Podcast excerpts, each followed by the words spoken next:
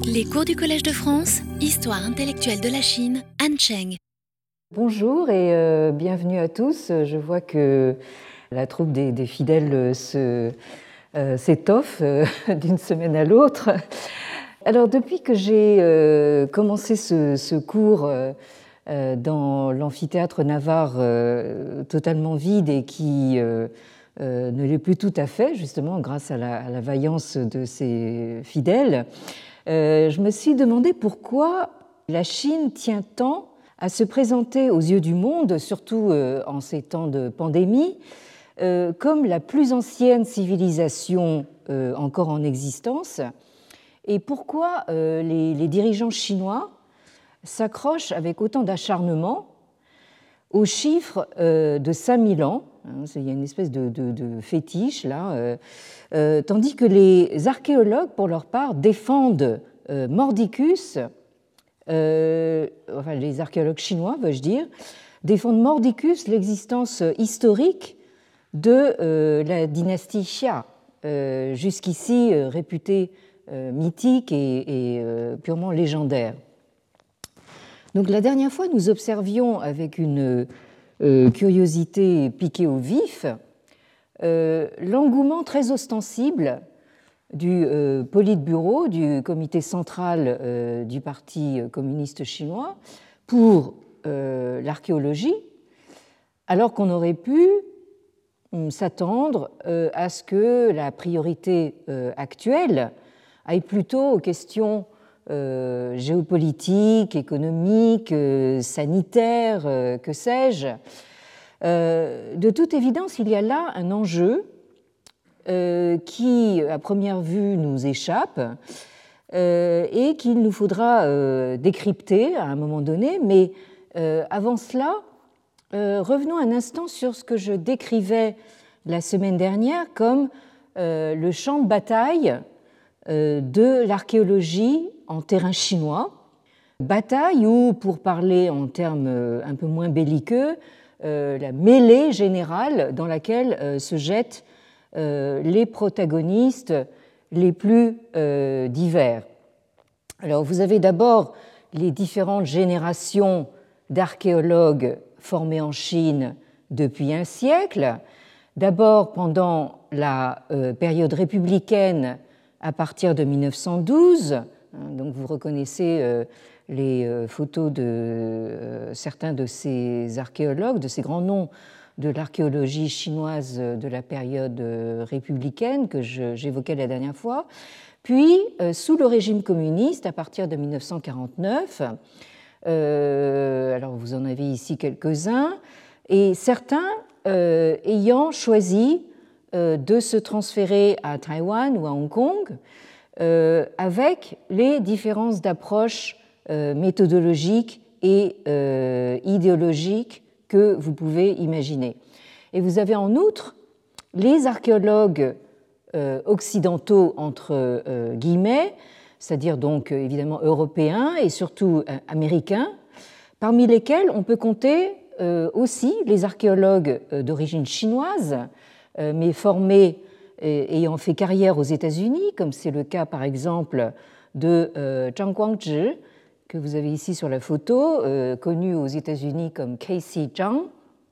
Euh, vous avez aussi le cas euh, de ceux qui se sont exilés aux États-Unis, notamment à la suite des successives campagnes maoïstes dirigées contre les intellectuels, à la suite, bien sûr, de la révolution culturelle et plus récemment à la suite de la répression euh, sanglante du euh, printemps euh, de 1989, comme c'est le cas de ce professeur Trong Eun-jung.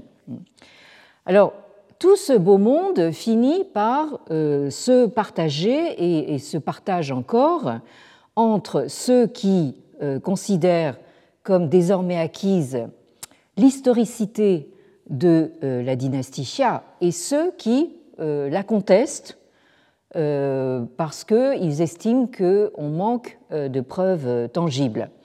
Alors autant les fouilles menées pendant la période républicaine et sous l'égide du gouvernement du Kuomintang de Chiang Kai-shek Ces fouilles avaient permis d'établir sur des fondements solides l'historicité de la dynastie Shang, donc entre le milieu du deuxième millénaire, c'est-à-dire aux environs de 1500 avant notre ère, et le début du premier millénaire, c'est-à-dire aux alentours de l'an 1000, en gros, avant notre ère.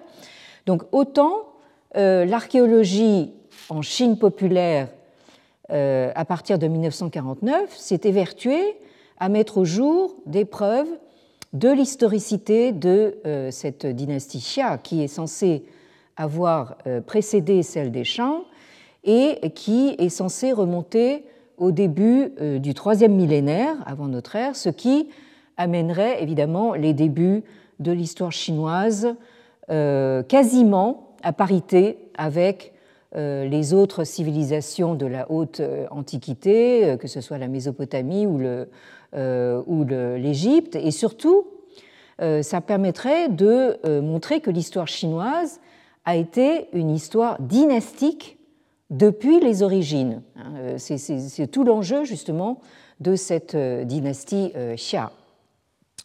Mais bon, il reste un petit problème, c'est que aucune trace écrite se référant à une quelconque dynastie Xia, une trace écrite datant justement de ce troisième millénaire, n'a encore jamais été trouvée.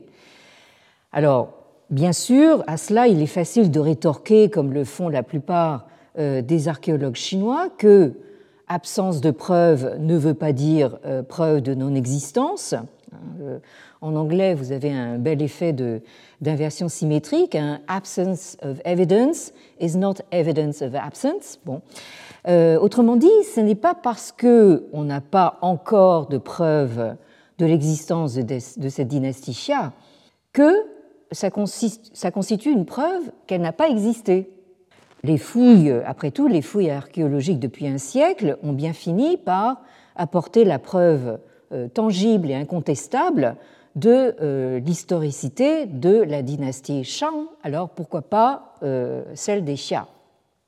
Or, outre l'absence de preuves, c'est précisément l'idée d'une histoire qui aurait été dynastique, comprenait euh, spécifiquement chinoise, hein, entre guillemets.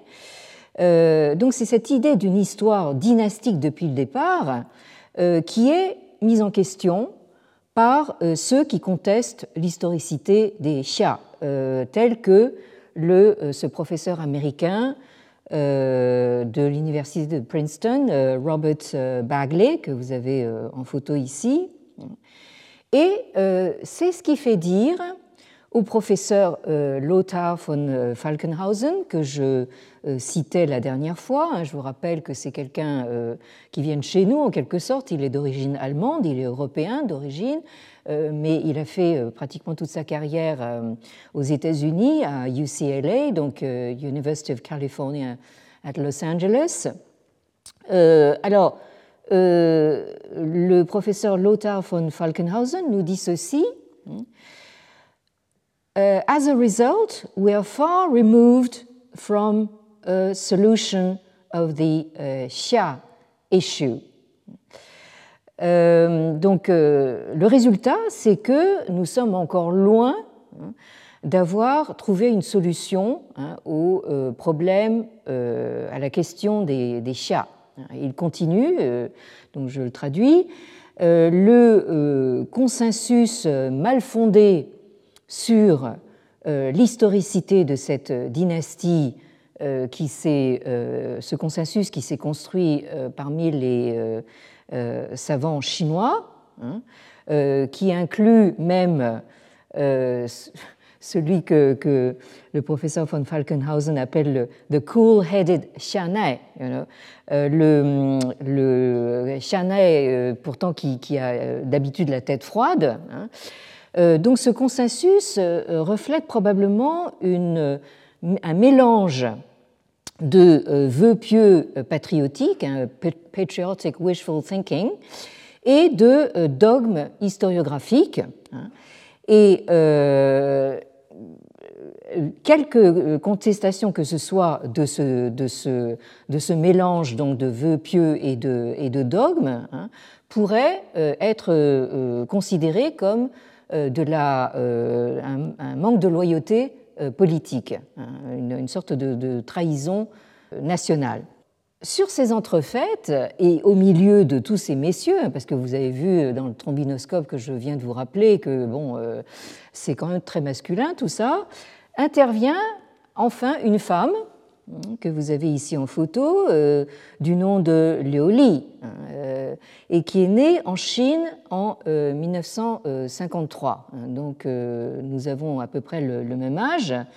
Et euh, son parcours m'intéresse non seulement parce que euh, euh, nous avons un peu le même âge, mais c'est parce que son parcours est très représentatif de toute une génération de Chinois, celle en particulier à laquelle, enfin, dont faisait partie mon mari, originaire de, Shanghai, euh, qui est, euh, rappelons-le, mort un 15 décembre, il y a huit ans, presque, jour pour jour.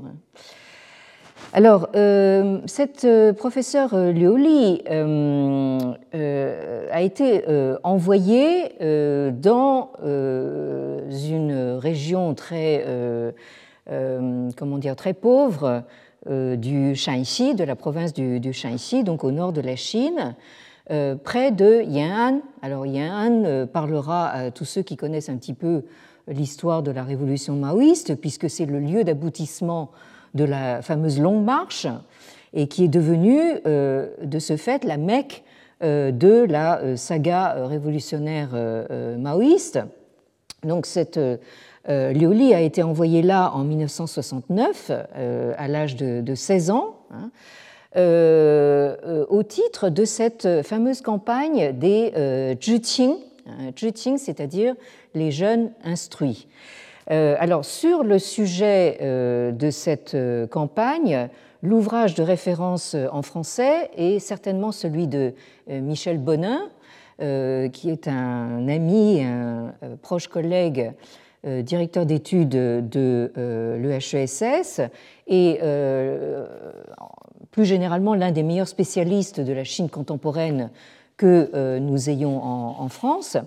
Et Michel Bonin est l'auteur de ce, livre qui a fait vraiment date, au point qu'il a été même traduit en chinois, comme vous le voyez à l'image, qui s'intitule donc Génération perdue, le mouvement d'envoi des jeunes instruits, donc les Zheqing, à la campagne en Chine euh, entre 1968 et 1980. Euh, euh, ouvrage donc paru euh, en 2004 euh, aux éditions de l'EHESS, c'est-à-dire l'École des hautes études en sciences sociales.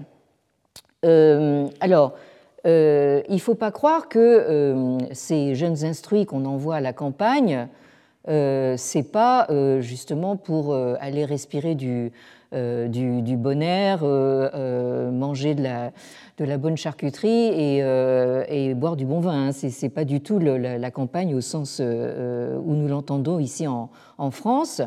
Euh, ce sont en général justement enfin, des, des jeunes qui s'apprêtent, qui viennent de milieux intellectuels et que le président Mao a eu la géniale idée d'envoyer donc dans des provinces en général déshéritées pour soi-disant donc s'instruire euh, auprès euh, des, paysans. Ça, c'était donc le, concept. Alors, euh, est embarqué donc vers cette province très déshéritée du Shanxi. elle se trouve dans le même train hein, que le futur grand leader de la Chine, j'ai nommé Xi Jinping, qui lui donc a vécu euh, sept ans hein, dans euh, un village euh, très très pauvre à à peu près 70 km de Yan'an.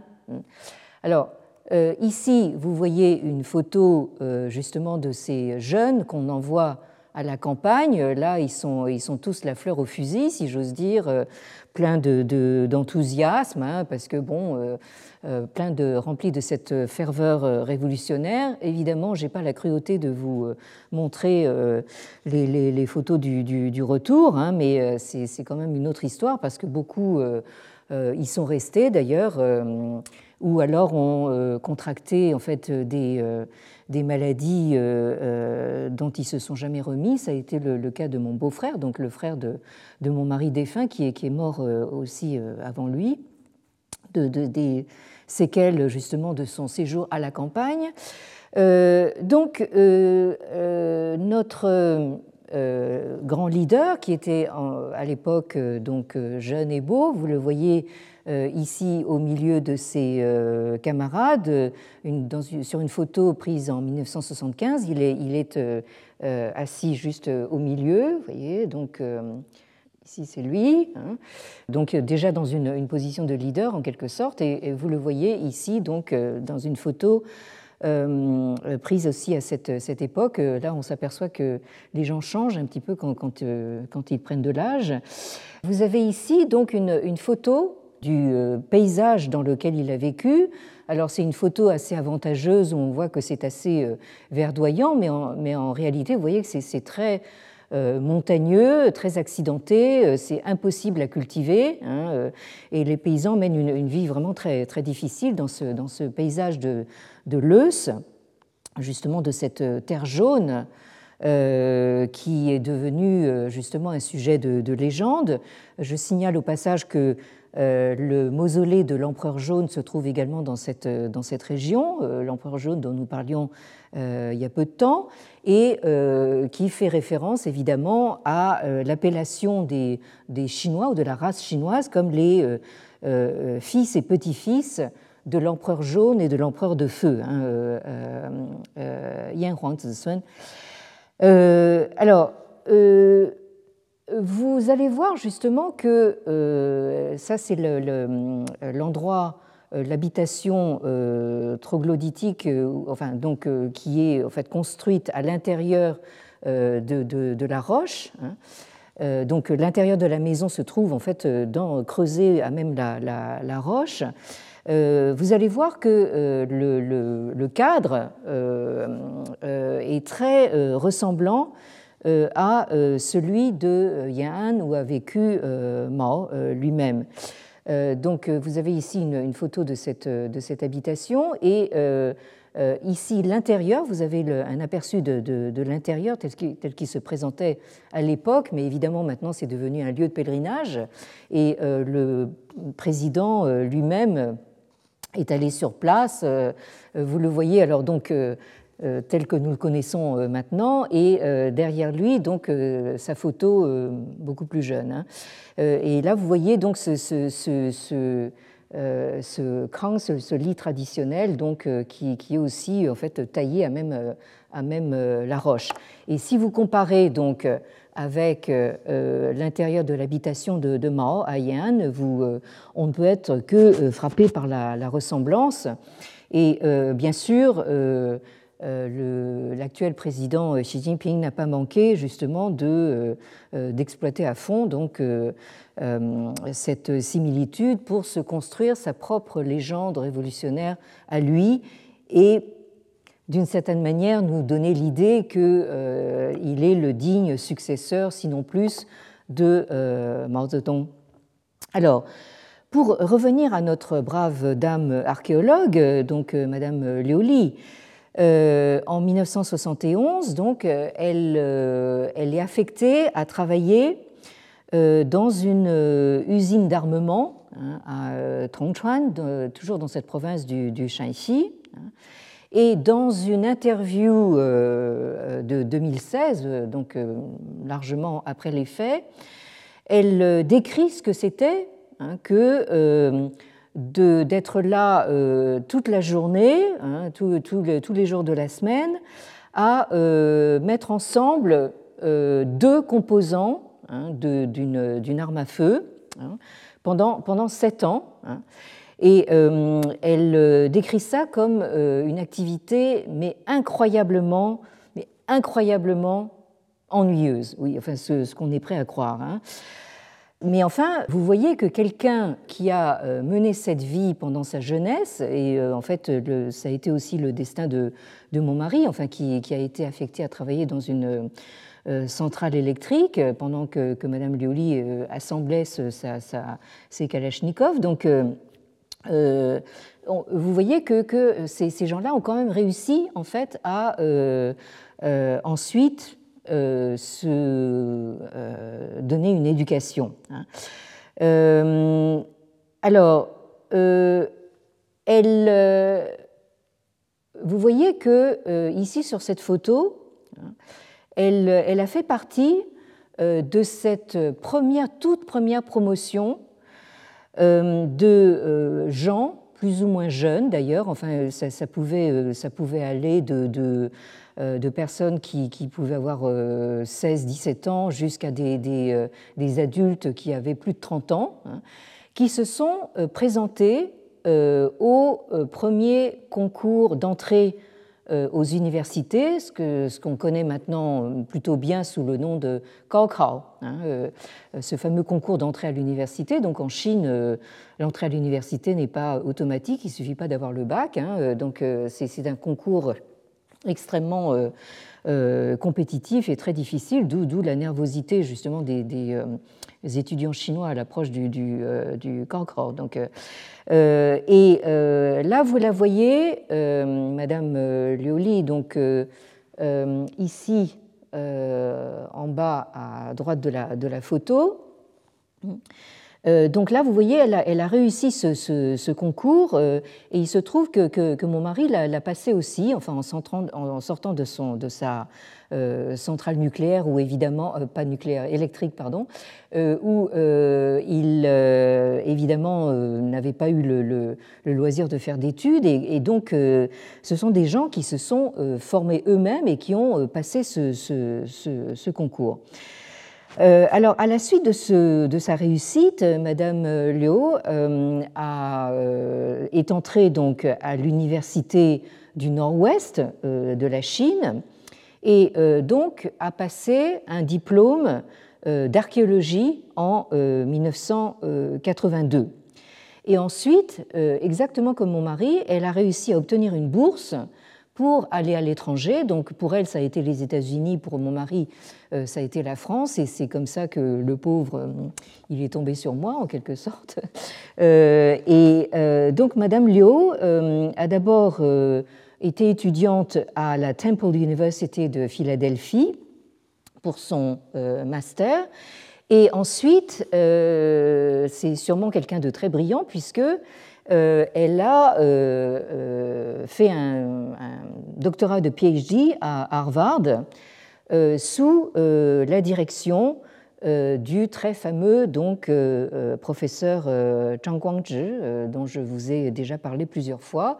Vous les voyez tous les deux sur la photo ici. C'est une photo qui a été prise à Harvard en 1997, c'est-à-dire en fait 20 ans après euh, que Madame euh, Lioli a passé le, le, en 77. Hein, donc là, vous voyez, changement total de, décor, euh, de, de, conditions de vie, de travail, etc. Hein. alors, en 1996, Madame Liu a obtenu un poste de, professeur, donc, enfin de maître de conférence à l'université La Trobe à Melbourne, en Australie. Hein. Vous voyez qu'elle a, beaucoup, elle a beaucoup circulé et en 2010, elle devient enfin euh, professeure, euh, elle a une chaire d'archéologie euh, à l'université Stanford en, Californie.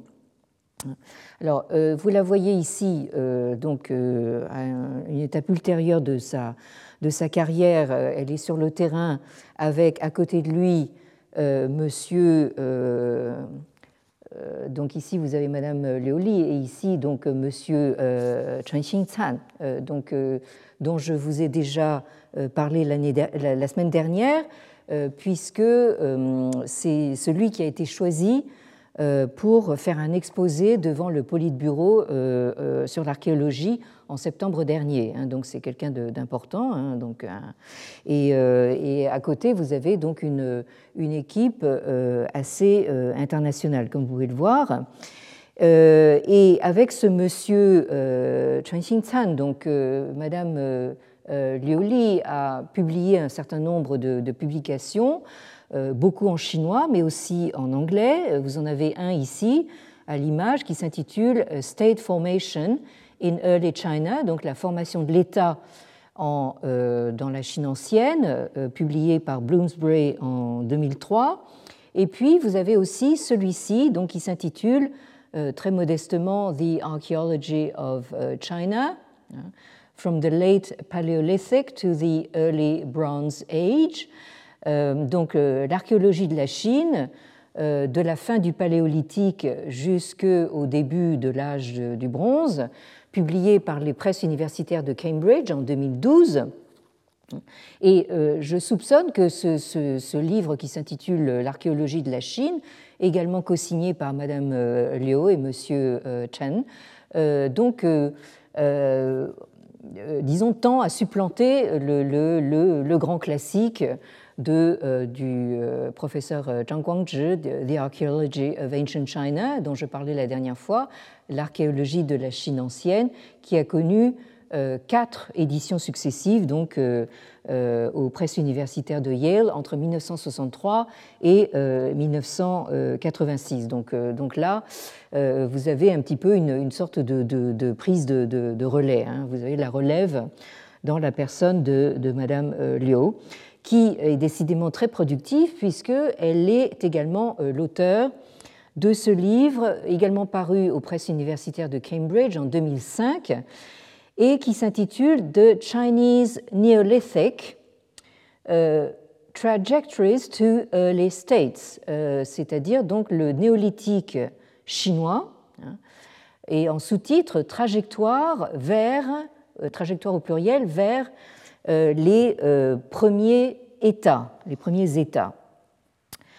alors, ce livre a fait l'objet d'un compte-rendu plutôt critique du professeur von Falkenhausen, alors, euh, je vous donne bon, quelques, quelques éléments de ce compte-rendu parce qu'il me paraît intéressant justement pour euh, euh, contraster les, points de vue.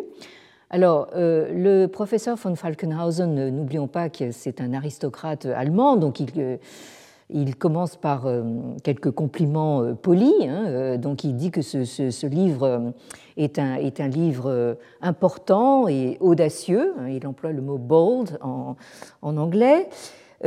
qui traite d'un problème tout à fait crucial hein, et de longue date dans l'histoire de l'archéologie anthropologique, à savoir donc euh, la genèse des euh, sociétés complexes et euh, la question de l'origine justement de l'État, hein, l'État avec un, E majuscule. Et donc ce compte-rendu rappelle que pendant, tout le, siècle qui vient de, s'écouler, donc la, Chine a évidemment fourni une très grande abondance de, données qui, euh, euh, malgré euh, justement leur importance pour comprendre ce, genre de, questions, est restée relativement, comment dire, inconnue en Occident. Hein, parce que en fait, tous les résultats de, euh, fouilles. Les, toutes les, publications sont essentiellement en chinois et euh, donc euh, Madame Liu fait un travail très utile en synthétisant et en contextualisant donc une, portion assez considérable donc de tous ces résultats. Hein. Et ce livre, en fait, le compte-rendu le rappelle, c'est euh, c'est tiré de euh, la, thèse de doctorat, la thèse de PhD de, Madame euh, Liu, qu'elle a achevée en 1994 sous la direction, je le disais, donc, de, du professeur Zhang Guangzhi. et donc, ici, le professeur von Falkenhausen reconnaît que Madame Liu a rendu un service tout à fait précieux aux archéologues hein, qui soit en fait ne sont pas comment dire spécialistes de la Chine ou aux sinologues qui ne travaillent pas sur l'archéologie mais sur des périodes plus tardives de l'histoire chinoise. Bon, alors après commence donc la partie critique. Alors le, euh, compte-rendu commence par euh, bon, euh, préciser que, le, titre peut être un petit peu, enfin peut induire un petit peu en erreur parce que on a un titre qui est quand même très vaste, hein, c'est le, néolithique chinois. Hein. et là, donc, le, le compte-rendu précise que, en fait, euh, il s'agit en réalité de, euh, non pas d'une, comment dire, de, il ne faut, faut pas prendre cet ouvrage comme une, introduction générale euh, à tout le néolithique dans toute la Chine, mais en fait, l'étude se concentre sur le développement de sociétés complexes dans le bassin moyen et inférieur du fleuve jaune hein, pendant le troisième millénaire avant euh, notre ère. Hein. C'est-à-dire, en fait, euh, Madame Liu, euh, de toute évidence, veut se concentrer sur la période qui, selon elle, précède la, l'avènement dans cette région de, des, premières, des toutes premières dynasties qui sont documentées historiquement. Euh, euh, et, donc, euh, en fait, ici, il y a quand même assez peu de choses sur tout ce qui précède, c'est-à-dire donc les trois millénaires en fait de, de, la période néolithique.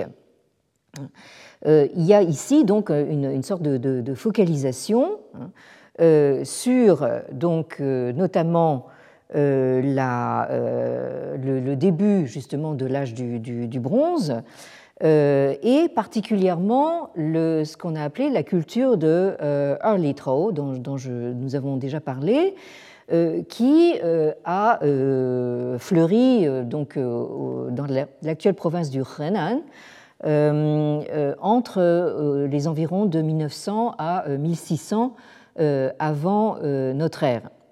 Et Madame Liu considère donc cette, cette culture de Arlitro comme la manifestation archéologique, hein, la, preuve archéologique de l'existence euh, d'un véritable État hein, euh, euh, en Asie orientale hein, et qu'elle considère comme véritablement le, tout premier dans toute l'Asie orientale. Alors ici, bien sûr, notre archéologue allemand ne peut pas s'empêcher de, reprocher donc à, l'auteur de se concentrer exclusivement sur ce bassin moyen et inférieur du fleuve jaune et de faire totalement abstraction hein, euh, de ce que le professeur Zhang Guangzhi, pourtant qui avait dirigé cette thèse, hein, euh, ce que ce professeur Zhang appelait les cultures longshanoïdes, hein, c'est-à-dire assimilées à, cette culture de, Longshan. beaucoup plus au sud que le fleuve jaune, c'est-à-dire dans la région du Jiangnan, c'est-à-dire la région de l'actuel Shanghai, et euh, dans le bassin euh, du Yangtze, c'est-à-dire le fleuve euh, dit bleu, jusqu'au Hubei. en d'autres termes, Madame Liu tomberait, selon le professeur von Falkenhausen, dans le biais très, même trop fréquent de la rétroprojection, c'est-à-dire euh, en choisissant de euh, limiter son étude à un espace géographique dont la postérité a montré la centralité. Donc en fait, elle, inverse un petit peu le, processus de la recherche, c'est-à-dire qu'en fait, euh, au fond, c'est c'est ce qu'elle fait, c'est un petit peu une pétition de principe, hein, en gros. Hein. C'est-à-dire qu'elle elle, part de la, de, de thèse que, bon, non seulement la, civilisation chinoise euh, mais toute la civilisation de l'Asie orientale prend euh, euh, naissance dans le bassin du fleuve jaune. Hein, et, ensuite, en fait, son travail de recherche, de, fouille archéologique, hein, consiste à amener des preuves de, de ce principe-là. Vous, comprenez? Donc là, il y a juste un tout petit problème méthodologique. Et plus généralement, le professeur von Falkenhausen dénonce la tendance des archéologues chinois à faire du centralisme avant la lettre, hein, euh, centralisme euh, dont vous vous souvenez qu'il dénonçait, euh, dans, le dénonçait dans d'autres publications que j'ai citées la semaine dernière. Et donc ensuite, le compte-rendu continue en dénonçant le fait que les chapitres centraux de, ce livre, hein, de Madame Léo, euh, font une différence très nette entre justement les plaines centrales, hein, qui se trouvent comme par hasard être justement euh, la zone que les archéologues chinois considèrent généralement comme le berceau de la première dynastie royale des Xia. Hein, donc entre ces euh, plaines centrales et donc les euh, zones qui sont plus à, l'est et à l'ouest. Donc là, en fait, il y a déjà une, sorte de, euh, syndrome centraliste que, dénonce donc l'auteur du, compte rendu. Et ensuite, donc, Madame Liu s'emploie justement à euh, établir euh, la culture de Harley-Trow euh, comme justement le tout premier État vraiment digne de ce nom, justement, pendant le, le au début de l'âge de, de du, du, bronze. Et, et, donc, en fait, le compte-rendu se conclut sur la constatation que les archéologues chinois hein, euh, partage euh, l'opinion que la culture de Harley-Trow correspond, elle se trouve correspondre avec la dynastie Xia. Point barre. Et euh, c'est un point de vue donc que partage cette Madame Liu. Et pour finir, donc le professeur von Falkenhausen objecte justement à la façon dont le professeur Liu fait une, sorte de, comment dire, établit une, opposition entre, d'une part, euh, les archéologues occidentaux, donc essentiellement euh, américains, hein, euh, qui, pour qui donc il n'y a pas, pas, véritablement de rapport entre la culture de Harley-Trow et cette dynastie Xia qu'ils considèrent comme légendaire et, dont il considère qu'elle n'a jamais existé. Hein. Euh, et d'autre part, évidemment, les archéologues, les archéologues chinois qui, euh, eux, euh, persistent en fait à, croire le contraire. Hein. Mais là, en fait, l'objection du professeur von Falkenhausen est tout à fait juste, il me semble. Il dit, mais ça, en fait, le point de vue défendu par ce que euh, Madame Liu appelle les, archéologues occidentaux, en fait, c'est au départ un point de vue chinois hein, qui a été euh, euh, défendu justement par ce grand historien euh, de la toute première période républicaine, Ku Jiegang, dont j'ai évoqué le, nom précédemment et que vous avez ici en, photo, hein, et qui était donc à la tête de ce Yigu Pai, c'est-à-dire donc de ce, cette, de, ce, de ce mouvement justement qui consiste à mettre en doute les, les sources antiques.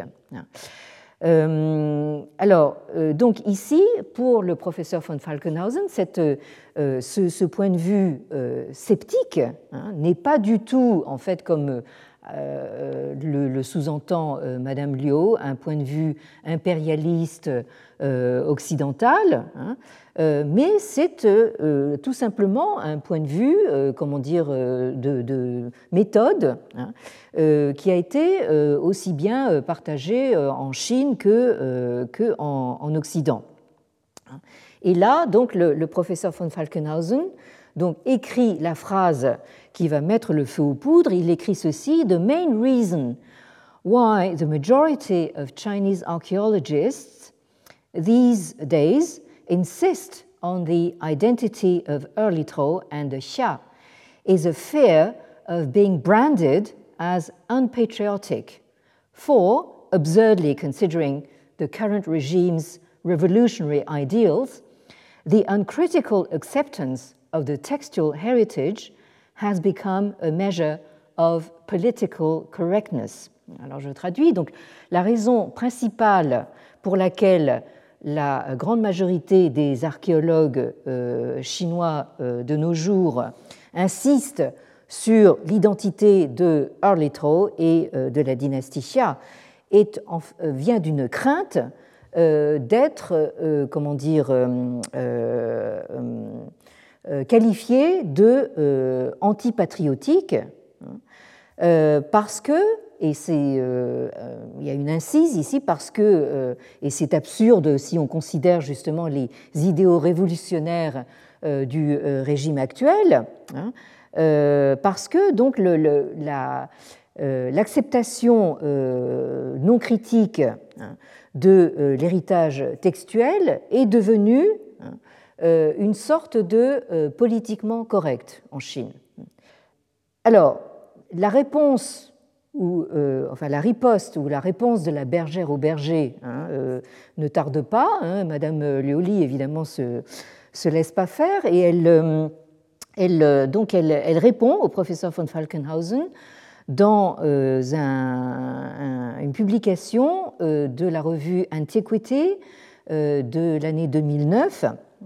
Donc le, le, le, compte rendu de von Falkenhausen était de 2007 et elle répond donc dans, dans cette revue euh, par un article qui s'intitule Academic Freedom, Political Correctness and Early Civilization in Chinese Archaeology, The Debate on Xia-Erlito Relations. Donc, euh, euh, la liberté universitaire, académique, le politiquement correct et la civilisation ancienne dans l'archéologie chinoise, le débat euh, sur les relations entre la dynastie Xia et la culture de Arlito.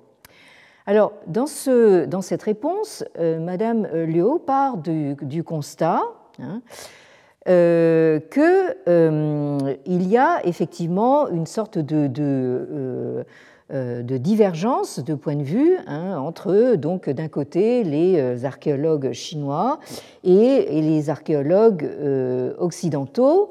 Euh, notamment sur cette, euh, justement cette question de, de la relation entre euh, Xia et Arlito. Et elle rappelle donc que pour la majorité des Chinois, elle ne parle pas simplement des archéologues, elle dit the majority of Chinese people. Hmm, il n'y a aucun doute que la dynastie Xia a non seulement existé, mais a été la, première dynastie euh, de euh, l'histoire chinoise. Hein. et elle, rappelle, elle en rappelle les raisons. Euh, elle dit que c'est parce que, justement, en fait, les fouilles qui ont été menées pendant la période républicaine, donc avant 1949, au Henan, sur le site de, de, Hanyang, ont permis d'établir l'historicité de la dynastie Shang. Alors pourquoi pas Pourquoi est-ce qu'on ne pourrait pas remonter justement jusqu'au Xia et euh, euh, comment dire, accorder du crédit au témoignage du Shiji de Sima Qian, c'est-à-dire les, mémoires historiques de, cette, de, ce premier historien chinois euh, au, au, premier siècle avant l'ère chrétienne, qui donne la liste des noms des rois. Hein, et qui, cette, cette, liste se trouve correspondre justement à ce qu'on retrouve sur les inscriptions euh, euh, sur euh, os oraculaires hein, qu'on a trouvé justement sur le site de, de. Hein. et ensuite, Sima Qian donne également une généalogie royale pour la dynastie Xia. Alors, pourquoi est-ce qu'on ne pourrait pas penser que Sima Qian avait à sa disposition des, documents euh, anciens qui ont disparu ensuite hein, et que, dont on pourrait retrouver la trace euh, grâce justement à euh, de plus amples fouilles archéologiques. Hein. Alors, elle, elle, rappelle évidemment donc toutes les objections d'archéologues occidentaux comme cette professeure Sarah Allen, dont, j'ai parlé précédemment, et également de ce grand professeur américain aujourd'hui disparu, donc David Keatley, euh, euh, qui a fait sa carrière également en Californie, donc à l'université de, Berkeley, euh, qui était un éminent spécialiste précisément des inscriptions oraculaires sur os, hein, à tel point que on, enfin, ses étudiants et ses collègues l'appelaient affectueusement The Bone Man, hein, l'homme à os. Donc là, vous le reconnaissez même, même malgré le, le, flou euh, en arrière-plan, euh, tenant donc un morceau euh, d'os inscrit donc, dans, la main. Ici, Madame Liu en arrive enfin, donc après avoir justement en fait opposé donc les Occidentaux contre les, Chinois, elle en arrive enfin à la phrase euh, du professeur von Falkenhausen que j'ai lu tout à l'heure et qui lui paraît euh, vraiment la plus euh, contestable et qui l'a fait réagir véritablement. Hein. Alors, Madame Liu s'est fendue d'une enquête qu'elle a menée par voie de questionnaire auprès d'un échantillon d'archéologues chinois et non chinois. Et, et évidemment, il n'y a pas tellement de suspense pour savoir le résultat de, ce, de cette enquête menée par Madame Léo, avec un certain nombre de questions. Donc, ben, le résultat, c'est que en, réalité, il y a un, consensus, enfin c'est ce qu'elle dit en tout cas, sur le, en tout cas sur le, fait que Earlito représentait une, civilisation euh, avec déjà enfin, des structures euh, politiques. Hein. Euh, donc évidemment, la, question de l'assimilation à la dynastie Xia reste un problème, elle le reconnaît, mais elle, en tout cas, elle, elle, est absolument vent debout contre l'affirmation du professeur von Falkenhausen, puisqu'elle conclut, hein, dans ces termes, a normal level of academic freedom in China today at least in relation to the Xia Erlito issues, is uh, perfectly uh, uh, existing. Donc, euh, euh, il existe un niveau normal de liberté académique en Chine aujourd'hui, hein, au moins en ce qui concerne donc euh, la relation entre la dynastie Xia et la culture de Erlito. Donc, on voit ici que cette bataille des archéologues est désormais une mêlée euh, euh, totalement mondialisée dans laquelle on se renvoie la balle alors entre la Chine, les États-Unis, l'Europe, hein, avec donc les différences de parcours que cela implique. Hein. C'est pour ça que j'ai insisté un petit peu sur ces parcours d'archéologues. il est évidemment difficile d'imaginer trajectoires plus différentes que celle euh, du professeur Lothar von Falkenhausen et celle de euh, la professeure euh, Lioli, même si, et ça c'est évidemment le, comique de la situation, même si toutes ces carrières aboutissent finalement en Californie. Hein, ils sont tous, donc Berkeley, Stanford, UCLA, hein, donc bon. et cette bataille n'est pas finie parce que euh, c'est euh, évidemment pas demain la veille que euh, les uns vont convaincre les autres que ce, que les fouilles mettent au jour en abondance a quelque chose à voir avec la dynastie Xia, comme, comme, comme le dit le professeur von Falkenhausen, on en est loin. Hein. Bon, alors pour nous qui ne sommes pas archéologues et qui observons cette mêlée de très loin, il y a toutefois un euh, mystère, euh, grand mystère qui reste entier.